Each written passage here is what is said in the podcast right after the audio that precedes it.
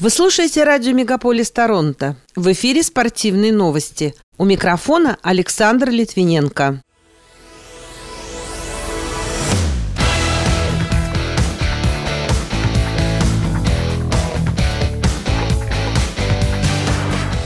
Канадские и американские клубы готовятся к старту очередного сезона Национальной хоккейной лиги. Россияне вошли в рейтинг лучших хоккеистов каждого десятилетия 21 века. Фигуристка Александра Трусова перешла из группы Этери Тутбридзе к тренеру Светлане Соколовской.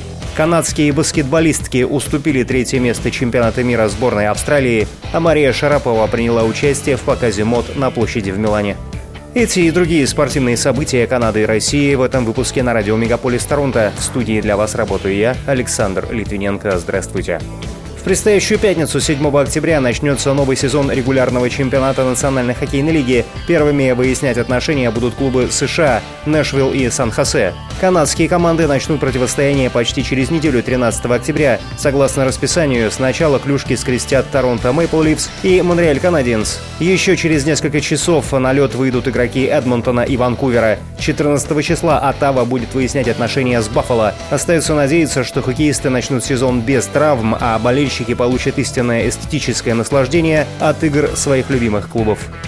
Портал The Hockey Writers опубликовал рейтинг лучших хоккеистов каждого десятилетия 21 века. Нападающий клуба Национальной хоккейной лиги Вашингтон Capitals Александр Овечкин попал в топ-5. В завершившемся плей-офф на его счету 1 плюс 5 результативных действий в шести матчах при показателе полезности минус 2. В регулярном чемпионате Овечкин сумел забросить 50 шайб и отдать 40 голевых передач. Это позволило ему стать четвертым в списке лучших снайперов. Еще один россиянин Павел Дацук с 2000 2001 по 2016 годы выступавший за Детройт, дважды выигрывал Кубок Стэнли в 2002 и 2008 годах. Форвард Питтсбург Пингвинс Евгений Малкин, который с 2006 и по сей день выступает в НХЛ за свою команду, трижды выигрывал Кубок Стэнли, а этим летом переподписал свой контракт, оставшись в основном составе.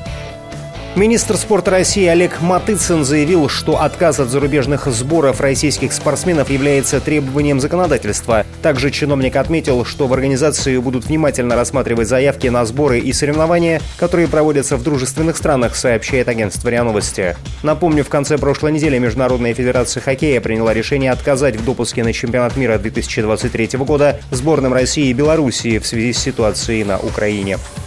Министерство спорта собирает списки кандидатов в сборные команды России ближайшего резерва, а также тренерского штаба для формирования реестра лиц, не подлежащих частичной мобилизации.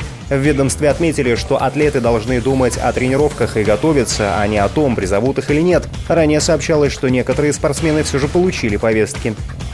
Российский призер Олимпийских игр в Пекине фигуристка Александра Трусова перешла из группы Этери Тутберидзе к тренеру Светлане Соколовской, сообщает агентство ТАСС. Напомню, 18-летняя фигуристка является заслуженным мастером спорта России, награждена медалью ордена за заслуги перед Отечеством первой степени. В произвольной программе на Олимпиаде 2022 года Трусова стала первой фигуристкой, исполнившей пять четверных прыжков в одном прокате.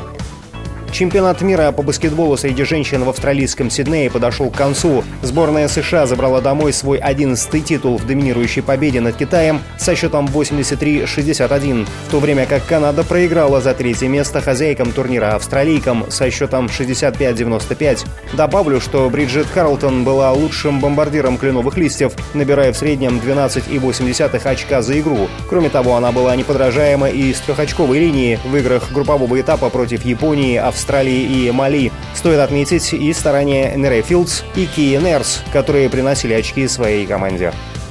Российский боец смешанного стиля Алексей Олейник потерпел поражение от шведа Элира Латифи на турнире абсолютного бойцовского чемпионата «Вегас-61». Теперь на счету 45-летнего Олейника 60 побед при 17 поражениях и одной ничье. У Латифи на профессиональном уровне 16 побед и 8 поражений. Еще один поединок с его участием был признан несостоявшимся.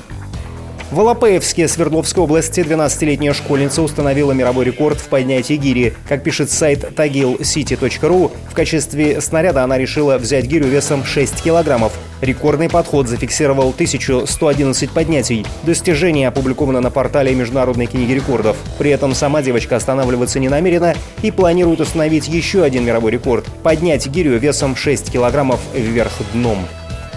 Пятикратная победительница турниров «Большого шлема» в одиночном разряде Мария Шарапова приняла участие в показе мод на площади в Милане. Накануне она выложила в своей социальной сети снимок в модном наряде. Напомню, будучи теннисисткой, Шарапова выиграла 36 титулов женской теннисной ассоциации в одиночном разряде и 3 титула в парном.